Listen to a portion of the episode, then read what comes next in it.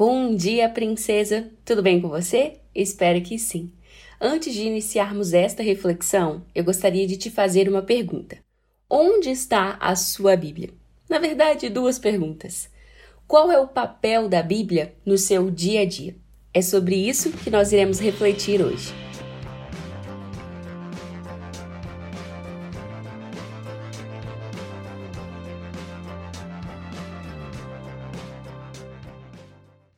Assim diz a palavra. Porque desde criança você conhece as sagradas letras, que são capazes de torná-lo sábio para a salvação mediante a fé em Cristo Jesus.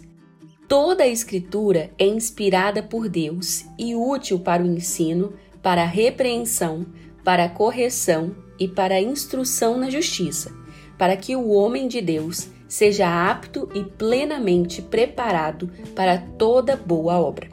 2 Timóteo, capítulo 3, versos 15 ao 17. Qual o lugar que a Bíblia ocupa em sua vida?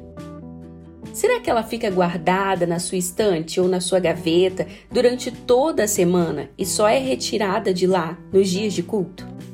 Ou será que na sua casa vocês têm aquele costume de deixá-la aberta bem em cima da mesa em algum capítulo do livro de Salmos para ela ser lida de vez em quando? Princesa, definitivamente eu não faço a mínima ideia de onde a sua Bíblia fica. Mas eu sei muito bem o que é pegá-la só aos domingos para levá-la à igreja, ou mesmo folheá-la algumas vezes na semana, mas não todos os dias, não com afinco e atenção. Apesar de ter crescido na igreja e ter entendido desde pequena que a Bíblia deveria ser o meu manual, o meu guia, foi muito difícil construir o hábito e o amor de lê-la todos os dias. Se você se encontra nessa situação, perdida sobre a importância da Bíblia ou sem saber como fazer para lê-la diariamente e, de fato, vivê-la, saiba que você não está sozinha e que há sim solução para este cenário. Não é o fim do mundo, há uma porta para sair aí deste beco que parece não ter saída. No próximo domingo, o segundo domingo de dezembro, nós iremos comemorar o Dia da Bíblia. E sabendo da importância que esse livro sagrado tem na vida do cristão, eu gostaria de te convidar a refletir sobre ela e o lugar da Bíblia em nossa jornada como filhas de Deus nesses próximos dias. Você embarca nessa comigo?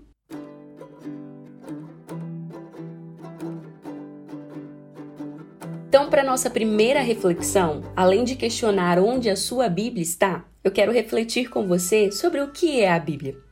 Eu cresci ouvindo que o ditado filho de peixe, peixinho é, não serve para os filhos do crentes. Ah, não, nananina não. Não é porque seus pais são cristãos e que você foi criada na igreja que você também será uma serva do Senhor, que você também será uma pessoa crente. Só nos tornamos peixinhos quando nós cremos, confiamos e escolhemos viver para o Senhor. Mas o que isso tem a ver com a Bíblia? Qual a associação entre esses dois assuntos? Pois bem, a Bíblia é exatamente o meio pelo qual nós podemos conhecer sobre o nosso Deus, sobre o que ele fez por amor a nós e sobre o sacrifício de Jesus. Além de encontrarmos recomendações sobre como podemos viver de maneira que agrade ao Senhor. Muito mais do que ordens, os mandamentos dispostos ali na Bíblia são conselhos de um Pai amoroso conselhos que nos orientam sobre como levarmos uma vida boa, uma vida que nos leve para ainda mais perto do Senhor. Não sei você, mas eu detesto ler manuais. Ao comprar um produto, eu prefiro quebrar a cabeça ao invés de folhear aquelas páginas. E nem sempre dá certo, é claro. Na vida, nós não podemos nos dar esse luxo. O Senhor nos deixou um manual de instruções que nos conduz à vida eterna. Não lê-lo, não estudá-lo e principalmente não praticá-lo é um dos maiores erros que podemos cometer. O primeiro passo para inserirmos a Bíblia em nosso cotidiano é reconhecermos a sua importância. Precisamos nos lembrar que a Bíblia não é um livro de história qualquer ou uma simples história de amor.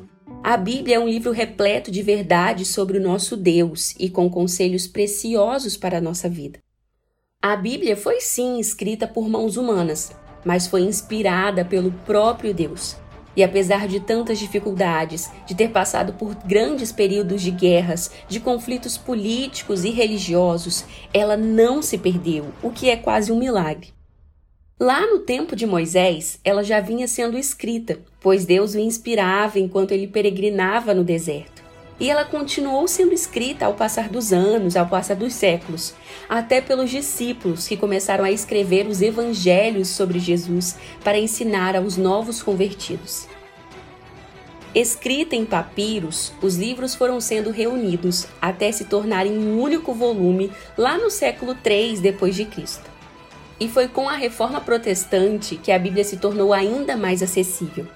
Até a transição entre a Idade Média e a Idade Moderna, a Bíblia era mantida em latim e ela só era lida em latim. Então, apenas as pessoas que tinham conhecimento dessa língua podiam ler e compreender a Bíblia. Mas foi a partir da Reforma Protestante que houve um incentivo de que a Bíblia fosse traduzida para a linguagem comum, né, inglês, alemão, e foram esses processos de tradução que permitiram que a Bíblia chegasse a pessoas comuns, como eu e você. E graças à invenção das máquinas de impressão lá no século XV e XVI, a Bíblia pôde ser impressa e espalhada entre as pessoas, ficando cada vez mais acessível. Hoje, a Bíblia é o livro mais lido, traduzido e distribuído no mundo inteiro. E a Bíblia não foi feita para ficar guardada nas nossas estantes ou escrivaninhas. Ela foi feita para ser aberta, para ser lida, grifada, comentada e praticada.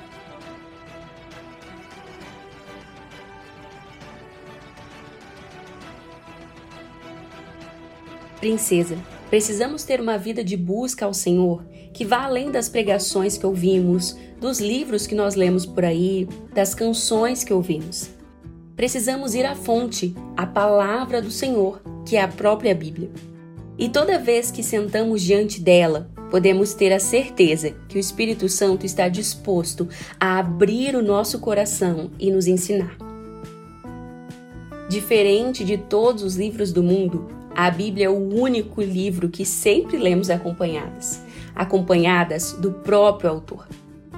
Essa semana quero te ajudar a ter certeza que a Bíblia precisa fazer parte da nossa jornada. Na verdade, ela é fundamental nessa caminhada. E juntas nós vamos descobrir como podemos inseri-la em nossos dias e praticá-las. Você embarca nessa comigo? Então, essa semana eu quero te desafiar a um projeto novo: o Sem Bíblia, Sem Café.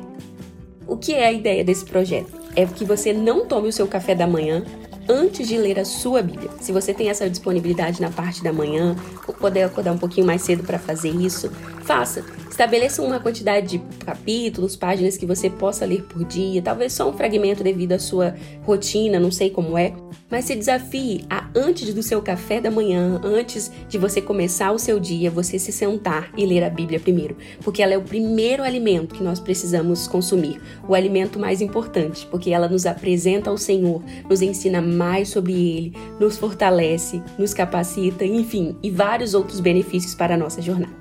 Aliás, no episódio de amanhã nós vamos conversar mais um pouquinho sobre os benefícios da leitura bíblica. Então, eu te desafio a entrar nessa comigo. E se você topar participar desse projeto com a gente, tira uma foto ali do seu momento devocional, da sua Bíblia, da sua Bíblia rabiscada, comentada e posta com a hashtag sem Bíblia, sem café. Porque nós só vamos tomar café, nós só vamos começar o nosso dia depois de ter esse momento bíblico de leitura bíblica e de conhecimento do Senhor.